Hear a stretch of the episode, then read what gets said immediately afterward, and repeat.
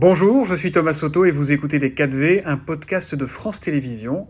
Bonne écoute. En effet, bonjour à tous. Bonjour Agnès Séverine. Bonjour. Vous êtes une élue de du Parti des Républicains. On va parler avec vous du sujet qui a dominé la semaine qui s'achève et qui, à coup sûr, dominera la suivante, bien sûr la réforme des retraites. Mais d'abord, votre regard d'élu de la droite républicaine sur ce drame qui a donc euh, frappé ce village des Vosges avec euh, le suicide de ce jeune Lucas, 13 ans, sans doute à cause de moqueries homophobes dont il a été victime euh, à l'école. Que vous inspire ce fait divers absolument terrible, ce drame Est-ce qu'il est révélateur d'un climat et aussi du harcèlement qui sévit en milieu scolaire? Oui, alors évidemment, euh, c'est tragique et l'homophobie dont euh, il a souffert est intolérable. Euh, il faut dire que le harcèlement tue aujourd'hui. Le harcèlement tue un million d'élèves qui ont été concernés par le harcèlement. Donc aujourd'hui, heureusement, c'est devenu un délit et euh, toutes les contraintes pénales ont été renforcées de ce point de vue-là, mais il faut travailler en amont. Mm. J'ai été vice-présidente de la région Île-de-France en charge euh, des lycées et je m'étais rendu compte en fait que beaucoup de sociologues nous expliquaient qu'il y avait beaucoup de prévention et d'explication à faire vis-à-vis des élèves parce qu'il y a ce qu'on appelle l'effet cockpit, c'est-à-dire qu'à partir du moment où euh, ils font des insultes sur les réseaux sociaux, ça déshumanise en fait l'insulte. Ils disent je t'ai pas insulté puisque c'est sur les réseaux sociaux. Et ça, c'est ce qu'il faut changer. Et c'est ce qu'il faut changer, faire de la prévention et surtout bien comprendre que aujourd'hui, le harcèlement scolaire, c'est H24. Avant, il n'y avait pas les réseaux sociaux. Quand on rentrait à 4h30 à la maison, c'était terminé. Vous avez dit tout à l'heure. Aujourd'hui, euh, c'est jour et nuit. Et c'est ça la difficulté. Donc, il faut aussi former mieux les enseignants pour qu'ils arrivent à détecter des comportements d'élèves qui commencent à s'isoler. Est-ce que vous attendez aussi des pouvoirs publics qu'ils prennent davantage la mesure de, de, ce, de ce, fléau terrible qui, qui, frappe et qui Je pense qu'il y a une prise de conscience en France. Il y a l'épouse du chef de l'État, Brigitte Macron, qui en a fait un combat personnel. Il y a le ministre de l'Éducation, Papendiaï. Mais est-ce qu'il faut aller plus loin comment finalement peut-on euh, traquer euh, cette, euh, cette façon de faire des, harceleurs, notamment sur Internet? Il faut mieux, mieux travailler sur la formation également des enseignants. Parce qu'un élève qui est harcelé, la, tout de suite, la, première réaction, c'est une forme d'isolement. et ça, parfois, les enseignants n'arrivent pas à détecter, et les parents non plus.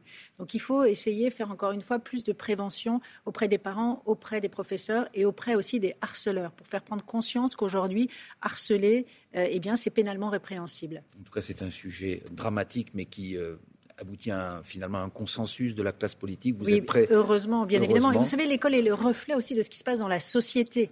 Et donc, on voit bien aujourd'hui que malheureusement, l'homophobie euh, existe encore. Alors, il y a un autre sujet qui, lui, n'est pas du tout consensuel. On y vient. C'est évidemment la réforme des retraites. Pas consensuel, sauf que vous, euh, dans la droite LR, on, se demande si vous n'allez pas faire partie euh, de la majorité, in fine, puisque, ben, c'est clair, Éric Ciotti, votre président, a laissé entendre que LR allait voter la réforme. Euh, présenté par Elisabeth Borne. Est-ce que vous faites désormais partie de la majorité? Mais nous ne faisons pas partie de la majorité. Vous poser la question quand même. Nous euh, continuerons évidemment de nous opposer, puisque vous savez, nous sommes un parti de gouvernement. Nous ne sommes pas un mouvement d'agite euh, propre. nous aspirons un jour à gouverner ce pays et donc à incarner l'alternance. Euh, sauf que nous avons des convictions, nous sommes constants dans nos convictions. Notre seule boussole, c'est l'intérêt de la France et des Français. Ce n'est pas de faire des calculs politiciens. Et il se trouve que euh, la droite, tous les gouvernements successifs de la droite ont tout fait pour sauver le régime par répartition. Et donc aujourd'hui, euh, sur cette réforme des retraites, nous considérons qu'elle est indispensable pour deux raisons. D'abord parce qu'il faut sauver notre système par répartition qui est aujourd'hui menacé, et deuxièmement, rendre le système plus juste. Aujourd'hui, il faut bien comprendre les enjeux de cette réforme.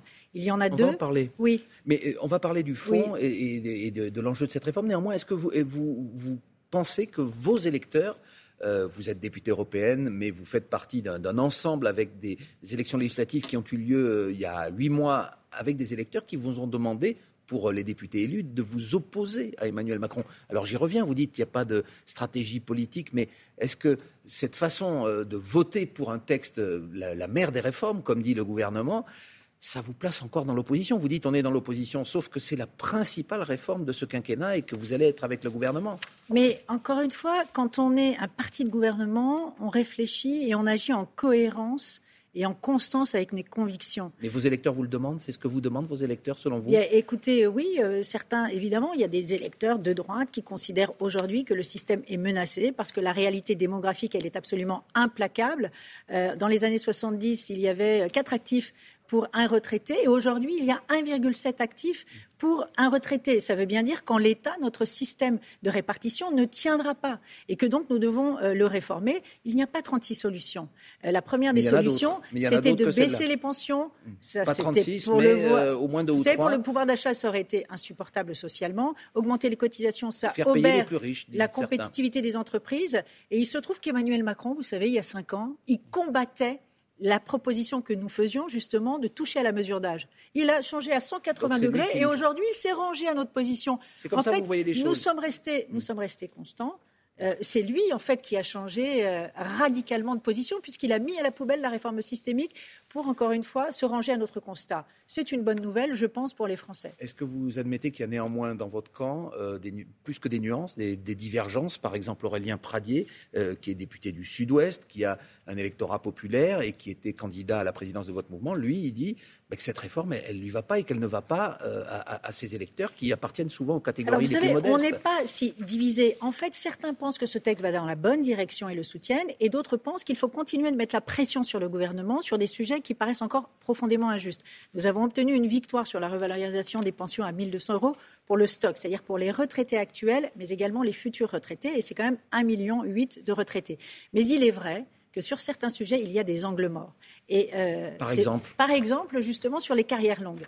Aurélien Pradier, Pierre-Henri Dumont, Fabien Di Filippo, qui sont dans des circonscriptions, qui sont des collègues députés, dans des circonscriptions euh, populaires et rurales, me disent en effet, et vous savez, c'est valable également à Paris. Vous êtes hein. élu à Paris. Je suis élu à Paris dans le 15e arrondissement, et beaucoup de commerçants me disent, attention aux carrières longues, c'est-à-dire ceux qui commencent tôt à l'âge de 19, 20 ans vont devoir travailler 44 ans au lieu de 43 donc pour tout le monde. Changer, ça, et donc, il faut que la discussion parlementaire puisse avancer sur ce sujet-là. Parce que ce sont des maçons. Il n'y a pas de dogme sur 62 ans. Mais je pense qu'il n'y ait pas de dogme, c'est-à-dire qu'on a tout focalisé sur la mesure d'âge. C'est une erreur de communication de ce gouvernement. Au lieu d'avoir une approche globale sur tous les sujets qui se posent, sur les carrières longues, sur la pénibilité, sur les femmes, euh, sur tous les sujets qui concernent euh, aussi euh, la, la, menace de notre système par répartition, on a complètement mis le focus donc ça veut dire sur la mesure d'âge. Il y a un manque de pédagogie, de communication. Oui, je pense qu'il faut actionner les deux leviers. À la fois, euh, évidemment, la durée de cotisation, mais aussi l'âge. Et là, vous voyez, c'est la durée de cotisation qui devrait l'emporter sur l'âge pour les carrières longues. Agnès Evren, est-ce que vous êtes prête à vous associer euh, à des membres du gouvernement, des membres de la majorité, pour faire cet effort de pédagogie? Est-ce qu'on pourrait vous imaginer dans des, dans des réunions avec, par exemple, Gabriel Attal, qui a commencé une tournée pour expliquer ce, ce projet? Vous, vous pourriez mais vous savez, vous savez, le sujet, là vraiment, on est dans la politique politicienne. Moi, c'est pas mon sujet. Moi, mon, mon sujet, bah, encore une fois, il y a un sujet d'explication et de pédagogie. C'est ce que vous venez de dire. C'est ce que tente le gouvernement. Mais vous savez pour quelle raison Parce que ce sont ces hésitations permanentes depuis cinq ans qui ont accentué la défiance des Français. Et puis, il y a un autre sujet aussi. Il faut mais le maintenant qu'il va dans le bon sens, selon vous, vous n'êtes pas prêt à l'épauler? Oui, mais nous, ce qu'on dit justement, c'est qu'on est prêt à soutenir la réforme, à condition que dans le débat parlementaire, on puisse avancer sur les carrières longues, sur la pénibilité, sur les régimes spéciaux. Vous voyez, euh, on ne dit pas un oui euh, sans mettre des exigences. Donc nous allons continuer de voir, parce que pour l'instant, on parle d'un texte qu'on n'a toujours pas vu. Mais dont on euh, connaît quand même les, principales lignes avec Elisabeth Borne. Est-ce qu'il faut tenir? Est-ce que le pouvoir doit, coûte que coûte, faire passer ce texte alors qu'il y a un mur qui se dresse quand même face à lui, un mur syndical, de grandes manifestations prévues et des grèves jeudi prochain, mais aussi un mur de l'opinion? Deux tiers des Français qui sont opposés à la réforme il faut en tenir compte? Et ça n'a pas bougé malgré des semaines déjà que l'on parle de, ce, de cette réforme. Il faut tenir bon. Évidemment, euh, le droit de grève est un droit constitutionnel, mais nous n'avons pas le droit de bloquer le pays. Il ne peut pas bloquer l'économie, surtout dans la situation actuelle. Mais je pense là encore que euh, toutes les réformes ne se sont jamais faites dans la paix sociale.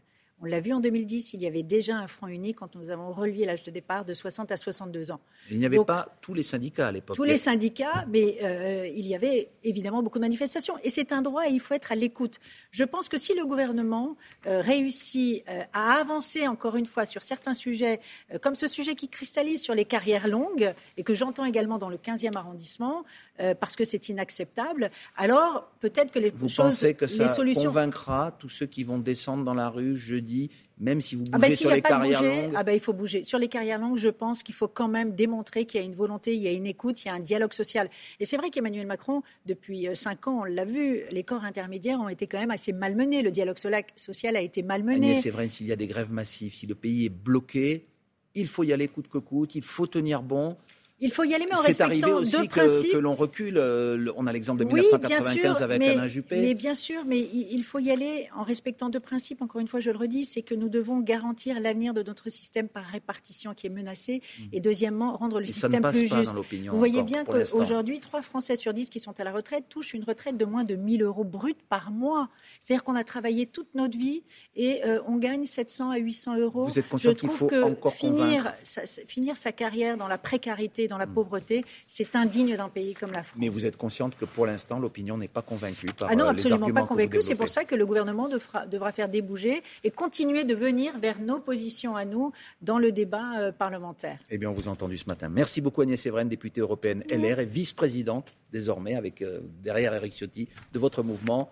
Bonne journée et bon week-end. Merci, Merci beaucoup à tous les deux. Voilà pour la politique. C'était Les 4V, un podcast de France Télévisions. S'il vous a plu, n'hésitez surtout pas à vous abonner. Vous pouvez également retrouver tous les replays en vidéo sur France.tv.